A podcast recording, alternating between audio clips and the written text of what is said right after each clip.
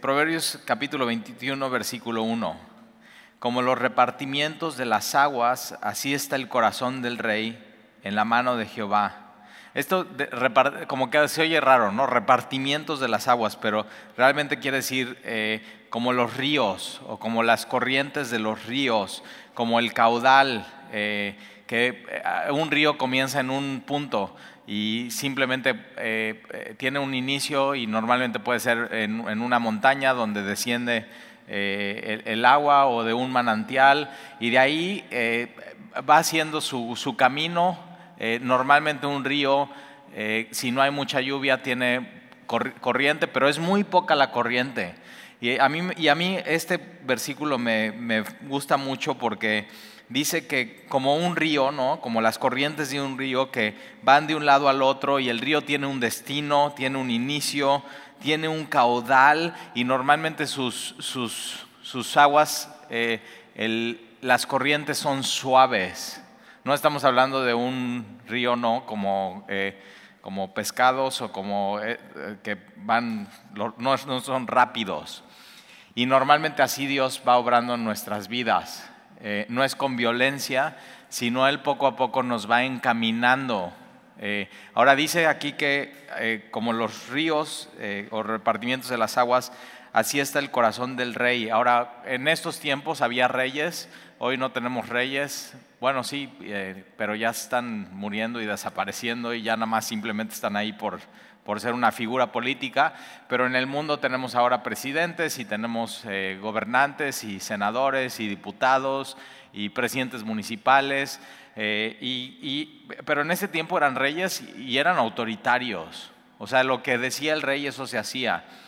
Pero fíjate cómo dice la Biblia que, eh, y eso a mí me da mucha esperanza en, un mundo donde estamos viviendo gobiernos eh, muy socialistas, muy autoritarios, centrados en una sola persona.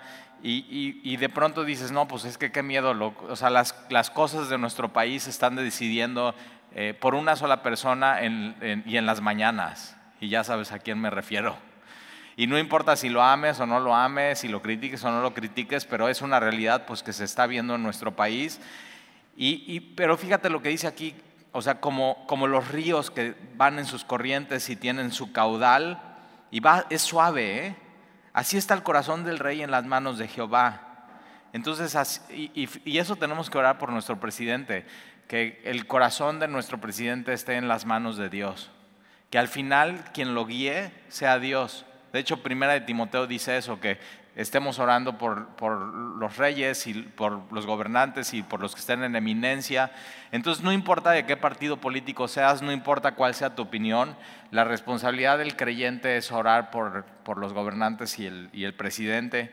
Eh, y fíjate, así está el corazón del rey en las manos de Jehová y a todo lo que quiere lo inclina. Entonces, al final lo que sucede en un país y en un gobierno, al final no lo decide el que está eh, en lo más alto del poder, sino hay siempre alguien mucho más alto que eso, que es el Rey de Reyes y Señor y Señores. Y entonces una de las cosas que tenemos que orar es, Señor, en nuestro país, así tú mueve, inclina el corazón de nuestro presidente y de nuestros gobernantes y de los senadores y los diputados, así como, como un río que va llevando agua y tiene una corriente y tiene un caudal y tiene un inicio y tiene un final y tiene un destino y tiene un propósito. El propósito es mucho más grande de lo que tú y yo imaginamos. Y así, Señor, tú mueve a nuestra nación a lo que tú quieras.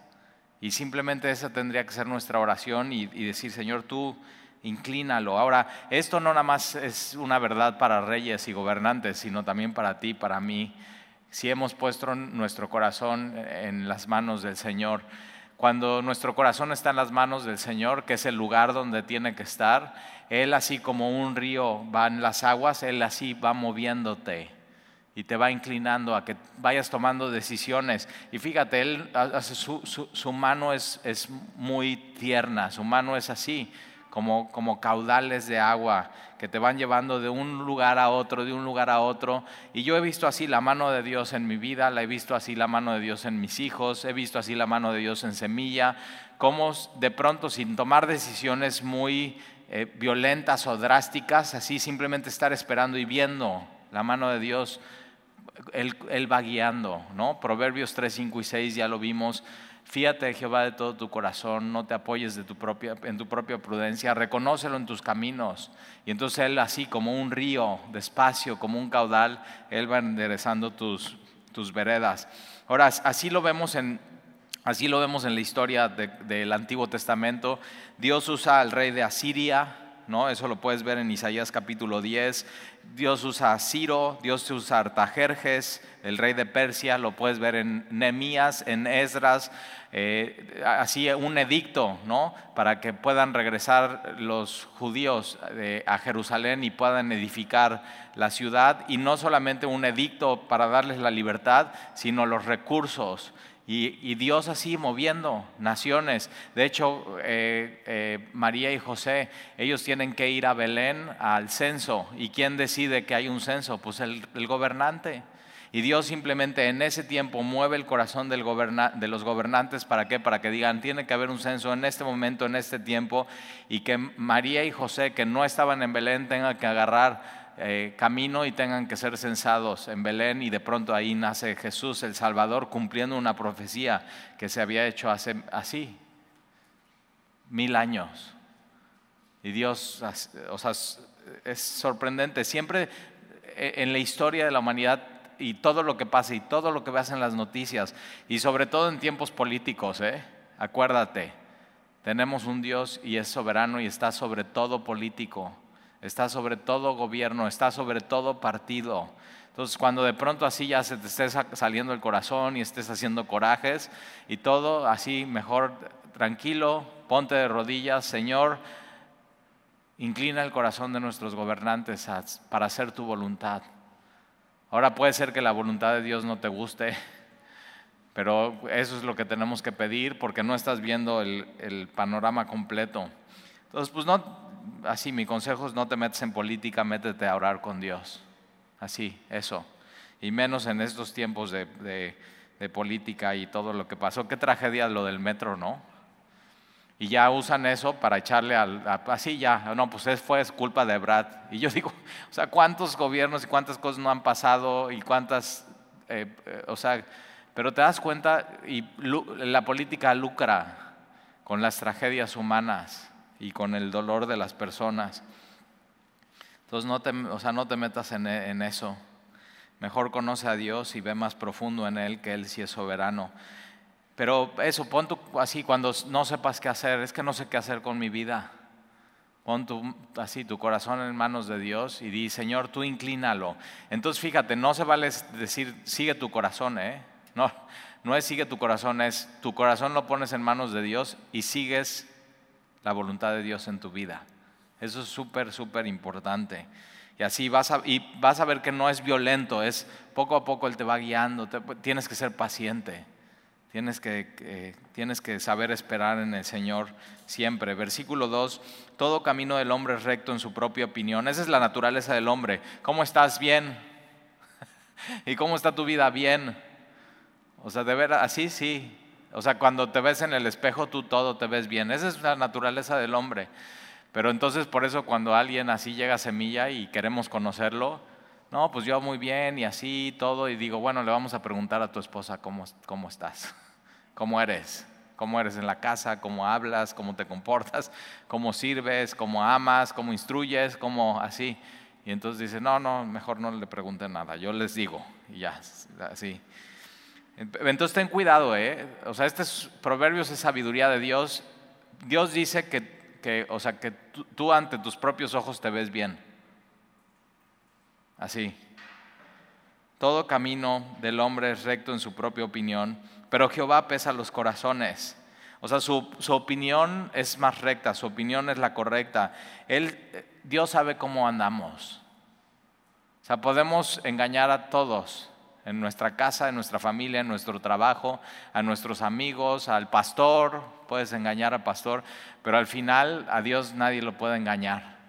Dios sabe cómo estás, Dios sabe cómo andas. Eh, y ahora eso es, o sea, dices, órale, órale. Pero sí, órale si no estás caminando en rectitud, pero qué padre que Dios sepa cómo estoy y, así, cómo están mis emociones, cómo está mi vida, qué es lo que me hace falta, qué es lo que yo necesito, dónde es mi debilidad, dónde necesito ser fortalecido. Entonces digo, qué padre que Dios sepa todo de mí. Así, todo, absolutamente todo. Versículo 3, hacer justicia y juicio es a Jehová más agradable que sacrificio. Y eso lo vemos en el buen samaritano con Jesús en Lucas. Y dice, hacer justicia y juicio, o sea, hacer justicia y lo correcto es más agradable que sacrificio. Y Jesús usa tres personas en el buen samaritano. No sucede, ¿eh? no es real. Jesús lo hace, inventa esa historia para hacer un punto, porque dice que viene bajando un sacerdote, un levita y un samaritano. Ahora, el sacerdote y el levita ¿Qué, iban a hacer? A servir en el templo, a hacer sacrificios, a cantar un salmo, a tocar las trompetas en, el, en, el, templo. Ellos ven a este hombre que está tirado, que lo robaron y lo golpearon, y pasan de largo porque dicen, no, es que tengo que ir a hacer eso, tengo que ir a hacer el ministerio y lo dejan ahí tirado. Y el samaritano, eh, que había pleito entre samaritanos y judíos, él no podía accesar al templo, él hace lo contrario y él va y, toma a este samaritano, lo sube y lo lleva al, hotel, paga todos sus gastos. Y dice, y lo que se necesite además yo regreso y lo pago, o sea, completamente. Y, fíjate, entonces, ¿quién amó realmente? y este es el perfecto ejemplo. Dios prefiere justicia y juicio que sacrificio, que servicio, que, eh, o, sea, no puedes tener, o sea, no, te, no puedes desconectar tu trato con las personas de tu trato con Dios, de tu adoración a Dios. Esos van completamente juntos. Versículo 4, altivez de ojos. Eso es una persona arrogante. Que, o sea, altivez de ojos, estás viendo a todos hacia abajo, ¿no? Altivez de ojos y orgullo de corazón. Entonces fíjate, hay ojos, hay corazón y pensamiento de impío, son pecados. Tres cosas, mirada, corazón y pensamiento. Mirada, cómo ves a los demás, corazón orgulloso, que se, un corazón que se cree mejor a los demás. Y acuérdate, ¿eh? puede ser mejor en algo que los demás. O sea, la Biblia no dice, no, no, no, no, no, todos, no, no, puede ser mejor que, en algo que los demás, pero Filipenses capítulo 2 dice, no, no importa que seas mejor que los demás, sino considera a los otros, considera, no es que sea así, considera como a los otros como tus superiores, como si fueran mejores que tú. Eso, fíjate, es una actitud y es lo contrario a orgullo, es, es tratar a los demás eh, eso, con un corazón humilde, como lo hizo Jesús, Filipenses capítulo 2. Entonces, altivez de ojos, orgullo de corazón y pensamiento de impíos son pecado. Así ya lo deja Dios muy, muy claro.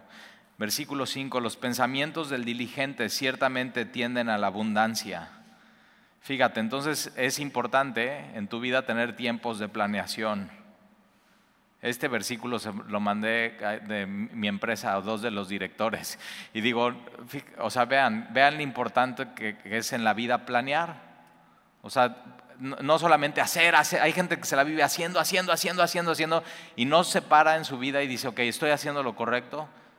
Estoy, o sea, en administración de empresas se llama planeación estratégica pero también tiene que ver con tu vida, o sea, planear, tu vida, no nada más vivir por vivir tu vida. Eh, por ejemplo, en un negocio tienes que pararte y hacer cuentas, o sea, ¿cómo voy?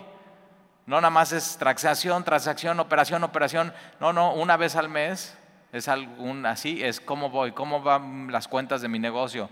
En tu casa también lo puedes hacer, cómo va el presupuesto, o sea, qué es lo que llevo gastado, qué es lo que tengo ahorrado, qué es lo que tengo de ingresos, es, es planeación estratégica. Que, tu vida no sea un caos. o sea, ten tiempos para parar y, pensar. Porque los pensamientos del diligente, entonces fíjate, los planes, planeación estratégica, si la combinas con diligencia, es decir, llevar a cabo esos planes que acabas de, entonces tienden a la abundancia. Esa es la tendencia.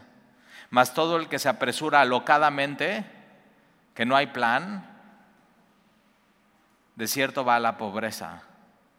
Ahora fíjate, todo aquel que se apresura locadamente, eh, y tienes que saber, en la vida no hay atajos. Por más que quieras adelantar un proceso, por más, no, o sea, simplemente no hay atajos y te tienes que esforzar y tienes que ser dirigente. Así, versículo 6. Amontonar tesoros con lengua mentirosa. Hay gente que le encanta hacer negocios de pura lengua, sin esfuerzo, sin dedicación. Eh, algunas personas les llaman a estos coyotes. O sea, nada más así, sin hacer nada, quiero ganarme una lana. Y, yo, y fíjate lo que dice Dios, fíjate, amontonar, tesoros con lengua mentirosa. Es aliento fugaz, sí, es aliento fugaz de aquellos, fíjate, que buscan la muerte. O sea, al final no, no, funciona. Versículo 7, la rapiña de los impíos los destruirá por cuanto no quisieron hacer juicio. El camino del hombre perverso es torcido y extraño. en qué camino estás? ¿En qué camino andas? Es importante esto. Porque solamente hay dos caminos. El camino del hombre perverso es torcido y extraño. Y esto lo condena a Dios. Mas los hechos del limpio son rectos. Entonces solamente hay dos opciones. ¿En qué, camino estás caminando? Versículo 9. Mejor es vivir en un rincón del terrado. O sea, así es mejor vivir en la azotea, en una esquinita de la azotea, que con una mujer rencillosa en casa espaciosa.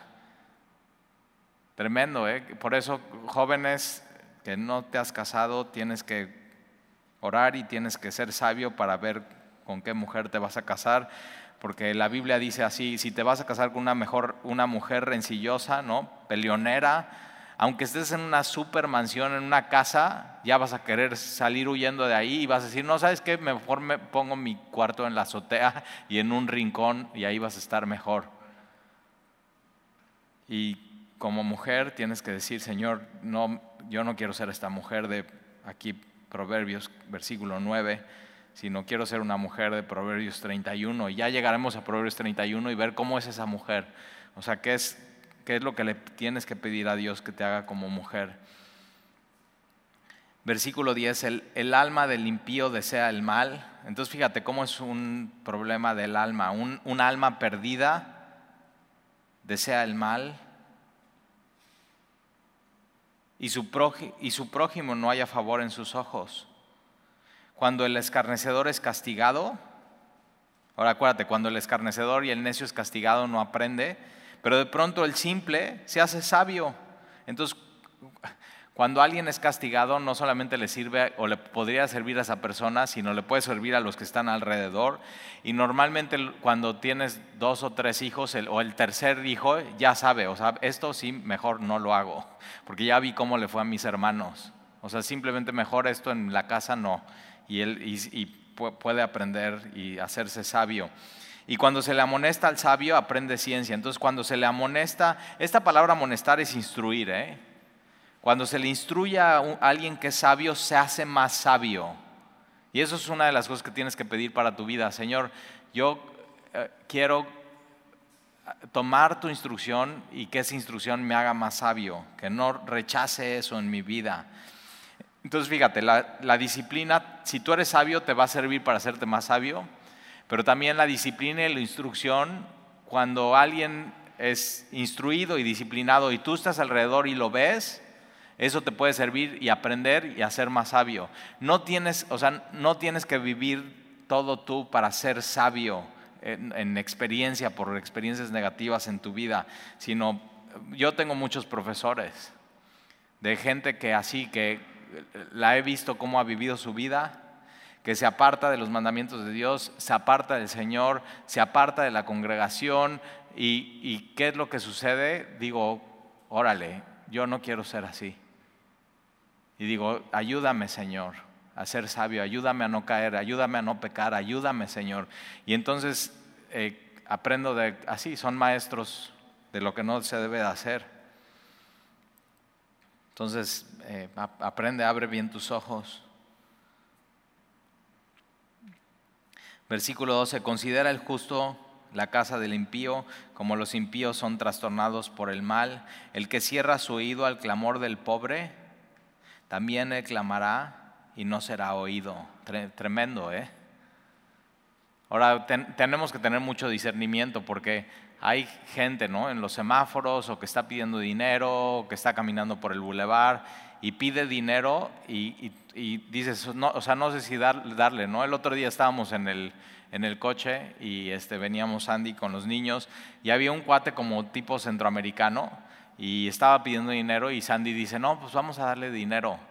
Y, veo y está vendiendo este, algo que se hace con las latas, ya ves que hacen eh, como artesanías y cosas, hacen cosas padrísimas. O sea, este cuate tenía como un tractor tipo camión, o sea, muy buen trabajo. Y, y dice Sandy, no, hay que darle dinero. Y digo, no, no, no, espérate, espérate, espérate. ¿De qué crees que eran las latas? De tecate. y yo digo, a ver, o sea, se fue a comprar, le dieron dinero, se fue al Oxxo, se compró las tecates y digo, a ver, ajá, y las vació en la jardinera para hacer su camioncito. Y a veces tenemos que tener discernimiento, o sea, ¿a quién le voy a ayudar? ¿A quién, ¿De quién voy a escuchar el clamor? Ahora, cuando, cuando dudes, hay cosas que se ven muy claras. Pero cuando dudes, ¿le doy o no le doy? Más vale que tu duda sea con tendencia a la gracia y decir, mejor sí le doy. Porque, o sea, fíjate, Dios quiere que tengamos corazones generosos y cómo la, oración está unida a esto. El que cierra su oído al clamor del pobre, también él clamará y no será oído. La dádiva en secreto calma el furor y el don en el seno la fuerte ira. Es como eh, la historia de Jacobo y Esaú Jacobo, ya sabes, un engañador y engaña a su papá y le quita la promogenitura a Esaú. Y que cuando, cuando regresa él, que así dice, ok, voy a mandarle, yo voy a ir hasta el final porque no sé cómo va a estar, entonces, pero voy a mandarle una comitiva y ellos le van a dar ovejas y ellos camellos y ellos riquezas y ellos así, y entonces así presente tras presente tras presente y eso es lo que aquí enseña que la dádiva en secreto calma el furor y el don en el seno la fuerte ira. Entonces ya sabes qué hacer cuando tu esposa se super enoje contigo.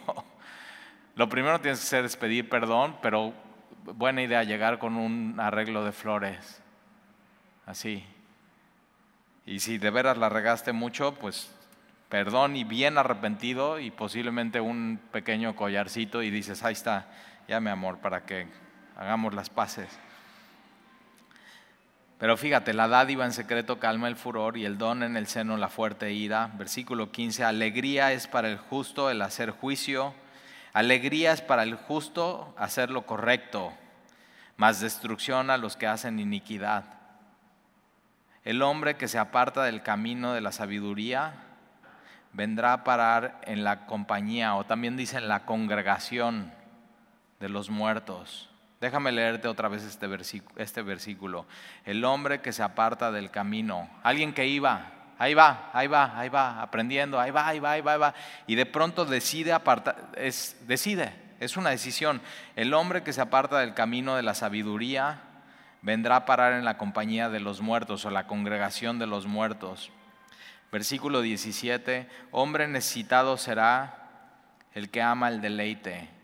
Alguien necesitado de, dinero, por supuesto. O sea, oye, ¿por qué este cuate está tan necesitado? Bueno, porque amó el deleite. No puede vivir sin eso, no puede vivir sin ese coche, no puede vivir sin esos restaurantes. No, es que no puedo vivir sin esos zapatos. Y te, o sea, simplemente te lleva a eso a la. Hay gente que se ha ido a la ruina por eso no tiene, o sea, no tiene dominio propio, empieza a ganar un poco de dinero, empieza a ganar un poco de dinero y ¿qué es lo que sucede?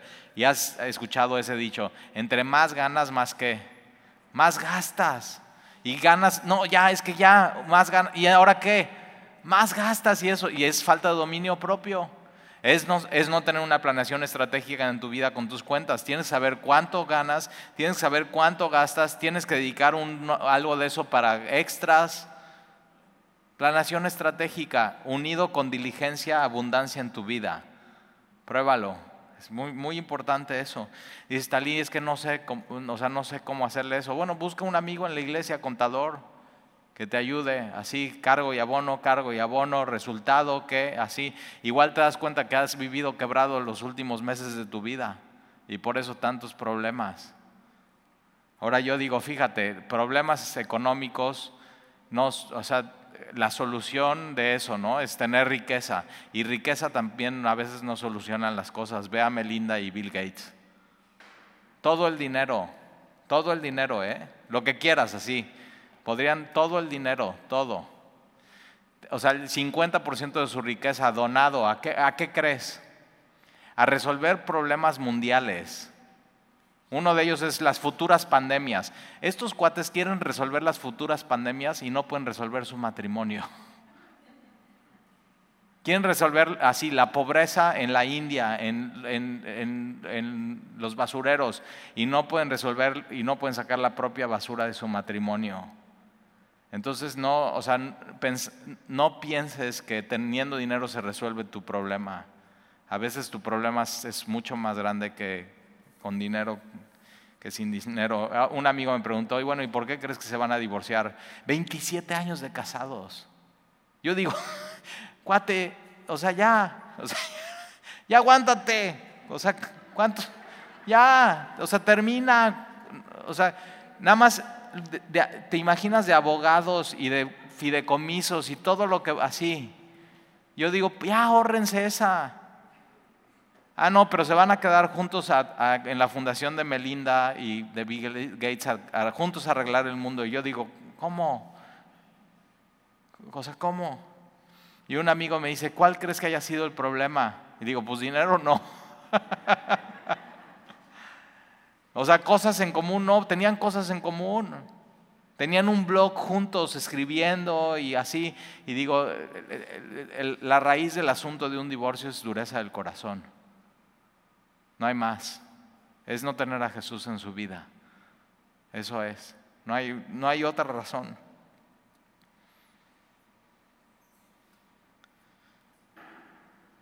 Y fíjate así, eh, eh, de los hombres más sabios, inteligentes del mundo, ¿y de qué sirvió esa sabiduría e inteligencia? o sea, qué triste. O sea, es, de veras, es, hay mucha gente que le admira. Yo he visto entrevistas de él y él dice, él dice, cuando estés hablando con alguien, ten un blog de notas, saca una pluma y anota en tus juntas cuando estés hablando con alguien. Y digo, fíjate, el hombre más rico y el uno de los hombres, lee libros de, de ciencia y de moléculas y de así, o sea, tremendo. Métete a investigar un poco qué es lo que lee. Y, y, no puede resolver su matrimonio. El, el, problema está aquí, como dice Proverbios, en el alma.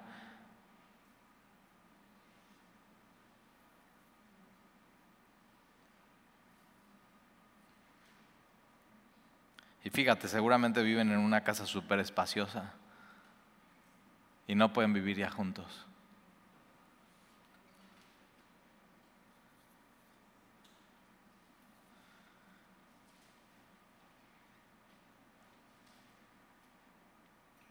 Versículo 17, el hombre necesitado será el, que ama el deleite y el que ama el vino, cuidado, ¿eh? Y los ungüentos, o sea, estos, en estos tiempos vino y ungüentos eran lujo. El que ama el vino y los ungüentos no se enriquecerá. Ahora, no es que nunca puedas lujos en tu vida, sino es, tienes que saber cuándo se puede y cuándo no. O sea, hay gente que de veras le va mal, le va mal, le va mal y quiere vivir así. Y no, o sea, no se, adecua a su, a su realidad.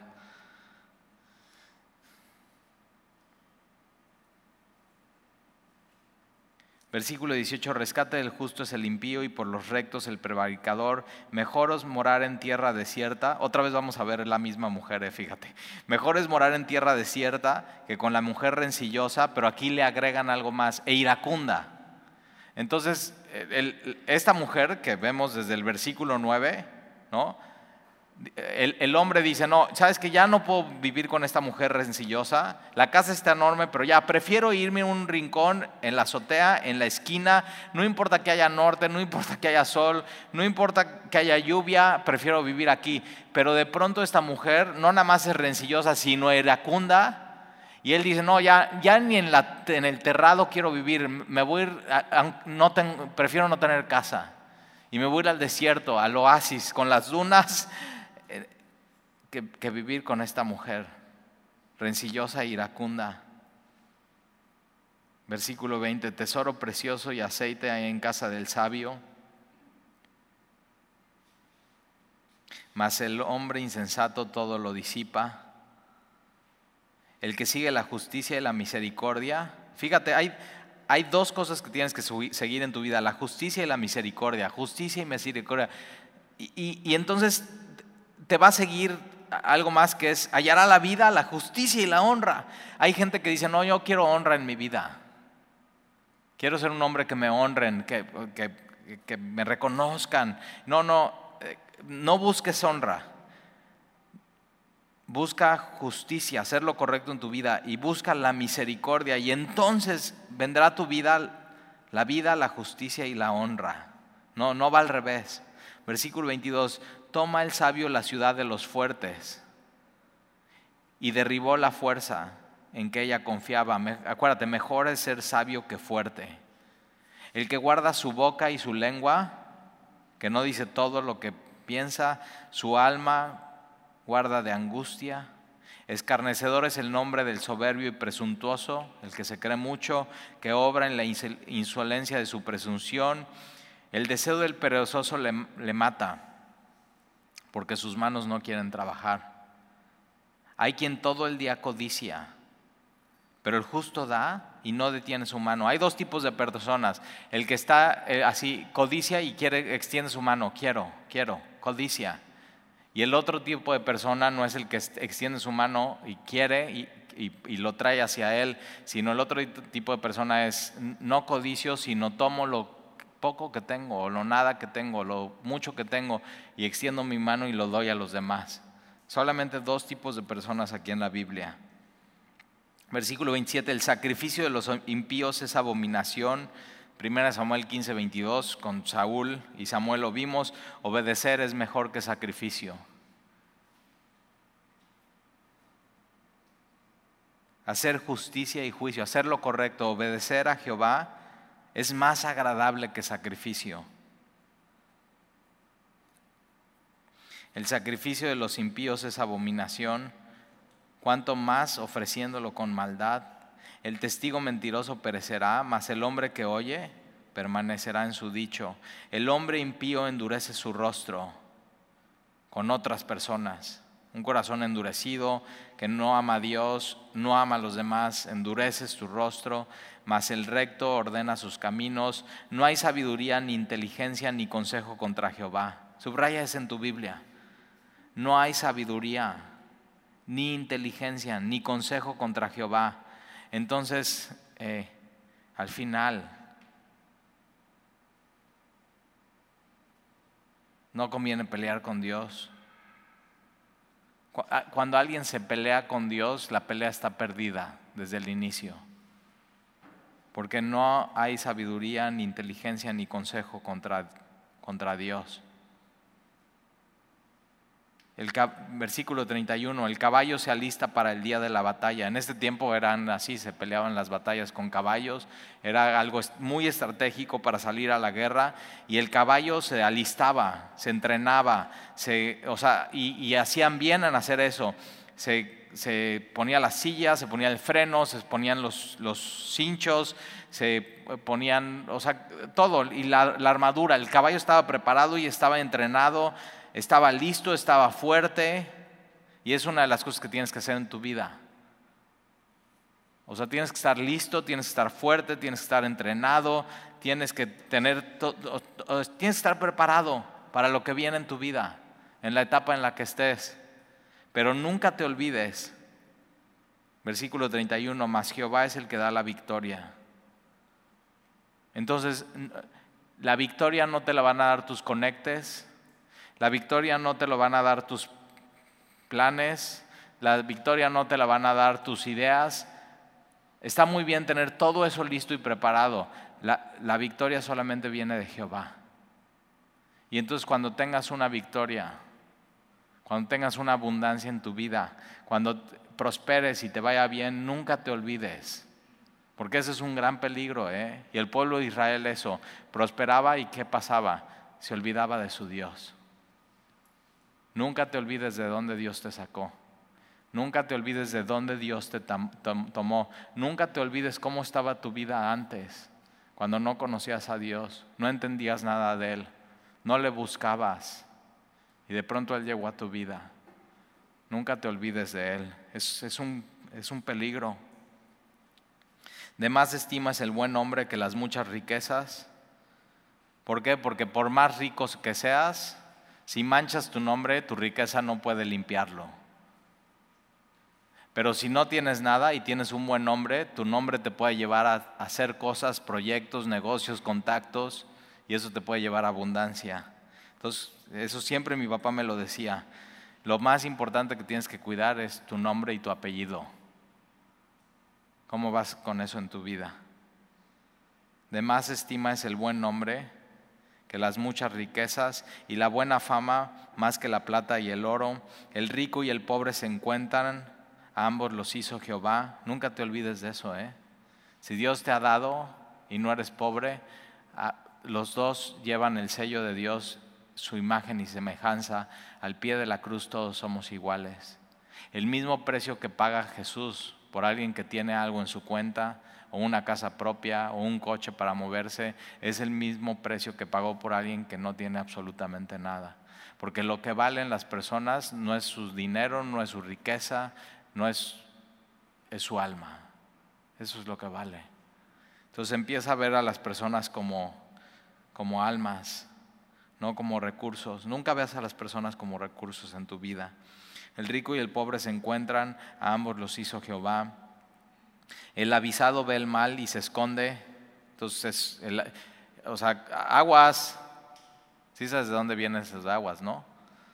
Iban caminando por la calle y en los segundos pisos lavaban con agua y gritaban aguas y pues es que ahí va el agua y tú tenías que, que quitarte. Por eso las mujeres en, a ver, chavos, escuchen bien porque eso creo que no lo hemos transmitido bien. Cuando vas caminando con una chava en la calle, ella siempre tiene que venir de lado pegado a, no a los coches, sino a la pared. ¿Por qué? Por aguas. Porque si echan aguas, que te caiga a ti, no a ella. Eso. Entonces, el avisado ve el mal y se esconde. Es alguien prudente. Es alguien que no le anda buscando mas los simples pasan y reciben el daño. Eso es, a mí eso es algo que me llama la atención de los mexicanos. Luego hay, así en las noticias, ¿no? Ponen, no, pues es que hubo una balacera en Guadalajara. ¿Qué onda con las balaceras en Guadalajara? Y, y vamos a poner el video. Y yo digo, ¿quién tomó el video? o, sea, o sea, ¿qué onda? O sea, aguas, aguas, aguas, la balacera y no, y pum, pum, pum, y sacan su celular y caminan hacia la balacera y están tomando video. Y yo digo, no, ¿cómo? O sea, fíjate, el avisado del mal y se esconde más. Los simples pasan y reciben el daño. Riquezas, honra y vida son la renumeración de la humildad y del temor de Jehová. Ahí está, vale, fíjate, humildad y temor de Jehová, riqueza, honra y vida. E, espinos y lazos hay en el camino del, perverso, entonces no quieres andar por ese camino. Y Dios hace eso, ok, vas a tomar el camino del perverso contra el camino del piadoso, te vas a encontrar espinos y lazos. ¿Por qué? Porque Dios no quiere ponértela fácil para que andes en ese camino. El camino del pecador es, ¿ya te acuerdas? Duro. El que guarda su alma se alejará de ellos. Instruye al niño en su camino y aun cuando fuere viejo no se apartará de él. Es una, es una gran promesa. Instruye, aconseja, enseña al niño en su camino y aun cuando fuere viejo no se apartará de él. ¿Qué? La instrucción, tu consejo, siempre, así como una sombra, por más lejos que se vaya de Dios, así, kilómetros de distancia. La sombra de tu instrucción y tu consejo y lo que así cuando te sentabas y le decías, mi amor, o sea, quiero hablarte una vez más de Jesucristo. Quiero hablarte un poco de cómo ser prudente. Quiero hablarte de tomar buenas decisiones. Quiero hablar eso. Durante así, como una sombra. Y cuando menos te lo esperas, hacia tus hijos, en el lugar donde menos te lo esperas, por más lejos que se alejen de Dios, eso, pum, les va a alcanzar y se van a acordar. Instruye al niño en su camino y aun cuando fuere viejo no se apartará de él. El rico se enseñorea de los pobres y el que toma prestado es siervo del que presta. El que sembrar inequidad, inequidad segará. ¿Qué estás sembrando en tu vida? Y la vara de su insolencia se quebrará. El ojo misericordioso será bendito porque dio de su pan al indigente. Echa fuera al escarnecedor, subraya eso, echa fuera al escarnecedor. Esto debería ser en iglesias, ¿eh? Los, burladores, los escarnecedores, los que crean divisiones, echa fuera al escarnecedor y saldrá la contienda y se el pleito y la afrenta. Y es, ese tenemos un dicho en México, ¿no? De que una manzana podrida pudre todas las demás. Y eso es una realidad. Y siempre hay que tener discernimiento. Entonces, eh, versículo 11, el que ama la limpieza de corazón, por la gracia de sus labios tendrá la amistad del rey. Los ojos de Jehová velan por la ciencia, por la sabiduría, mas él trastorna las cosas de los prevaricadores. Dice el, este me encanta, eh, fíjate, dice el perezoso, el flojo, está en su casa y dice, y más ahora en home office, el león estará, está afuera, seré muerto en la calle. Y entonces, ¿qué hace? No sale a trabajar. O sea, pone cualquier, el flojo pone cualquier pretexto. Oye, ¿por qué no vas a poner, dejar tu currículum en esta empresa? Dicen que ahí hay trabajo. No, porque aquí en la esquina hay un león, no me vaya a comer. Así. Y Proverbios habla eso, contra la pereza, contra la flojera. Eh, dice el perezoso león está afuera, será, seré muerto en la calle. Fosa profunda es la boca de la mujer extraña, ojo, eh, de la mujer adúltera, de la mujer extraña. Fosa profunda es la boca de la mujer extraña. Y es un lugar muy peligroso y es un lugar muy oscuro, es un lugar lleno de tinieblas. Tienes que tener cuidado porque si te metes ahí posiblemente no salgas. Aquel contra el cual Jehová estuviera airado caerá en ella. La necedad está ligada en el corazón del muchacho. Yo les he platicado de mis hijos, hubo una época que uno de ellos era necio, necio, necio, necio, pero yo sé que no has tenido un hijo, sí, solo yo, pero necio, así, y entonces yo le hablaba a mi mamá y le decía, ma, o sea, perdóname, porque de veras, veo en uno de mis hijos a mí cuando yo era joven, o sea, perdón, ya, ya entendí todo lo que te hice sufrir Necio, necio, necio, necio, necio. Y me di cuenta de esto. Con este versículo, la necedad está ligada en el corazón del muchacho. Entonces está ahí, ya nació con eso. Su corazón tiene una liga y la necedad está ahí.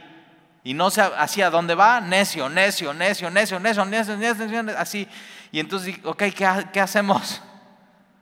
¿Qué haces si tú tienes así alguien, eh, eh, así un hijo en tu casa? La necedad está ligada en el corazón del muchacho, sí, porque así nacen más la vara de la corrección, la eh, corregirlos, no dejarlos. Entonces lo que va a hacer la corrección con ellos es esa liga, simplemente cortar eso y separar la necedad de sus vidas. No permitas que un hijo sea necio, necio, necio, necio en tu casa. Repítele, no, aquí no se acepta la necedad. Ahora, para decirle tú eso, tú tienes que ver cómo estás en tu vida en cuanto a necedad.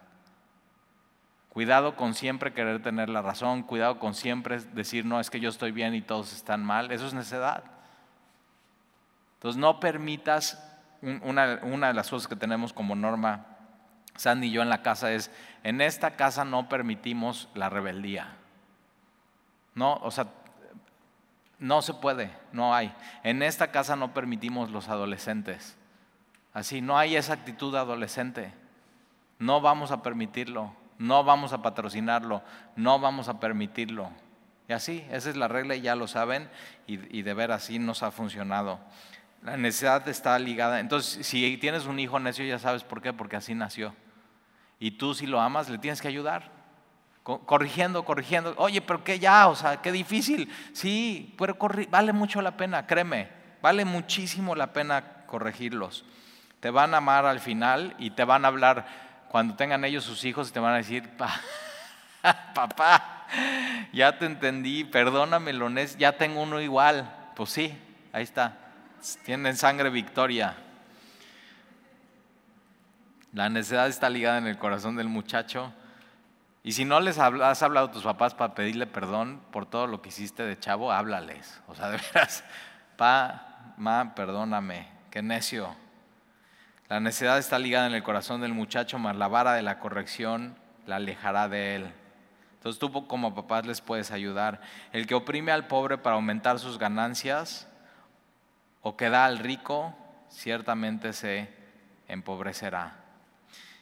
Y vamos a dejarla ahí. Les dije, mira, sí, pudimos un poco más del capítulo 21. Ni, te diste cuenta, ya íbamos en el 22, ¿verdad?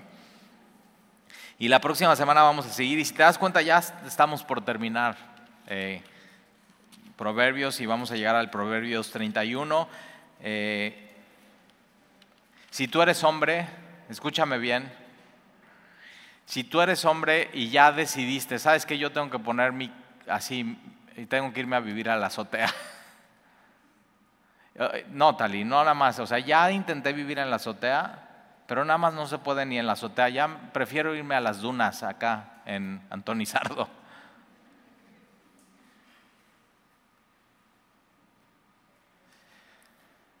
Tienes que orar por que Dios cambie así a tu esposa. Y tienes que tener muchísima misericordia. Tienes que tener muchísimo amor y eso, y mi consejo siempre es a los chavos, es fíjate, no te fijes en sus ojos. Bueno, sí, sí, sí, o sea, sí. Yo todos los días estoy viendo los ojos de mi esposa y digo, qué ojos tan bonitos tienes. Pero ¿de qué sirven unos ojos bonitos si así, eh, rencillosa y iracunda? No sirve de nada. Entonces, los jóvenes, fíjense en los rasgos de carácter de la persona. Si esa persona hoy es rencillosa, iracunda, o sea, no porque se case contigo y cuando firmen en el registro civil en ese momento van a cambiar, no van a cambiar. O sea, Proverbios lo que hace es nos advierte, nos advierte no, tal es que no sabes, me va a poner una casa bien espaciosa. Y yo digo, ok, bueno, ¿cuántas veces he visto eso en, mi vida de, de pastor? Y al final termina fracasando la cosa. Fíjate en el carácter, fíjate en su corazón, fíjate si ama a Dios o no ama a Dios. Ahora dices, Talí, pero ya estoy casado, ¿qué hago? Quédate casado. Eso es lo que dice 1 Corintios capítulo 7.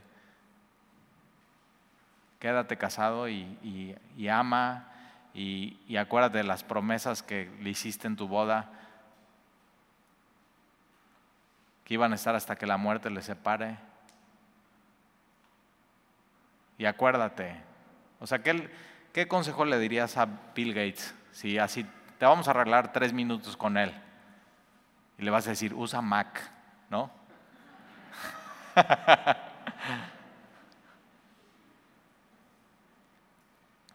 Pero piensa, o sea, ¿qué le dirías a él? Ya su matrimonio está acabado, 27 años, todo el dinero del mundo. ¿Qué necesita él? ¿Qué tienes tú?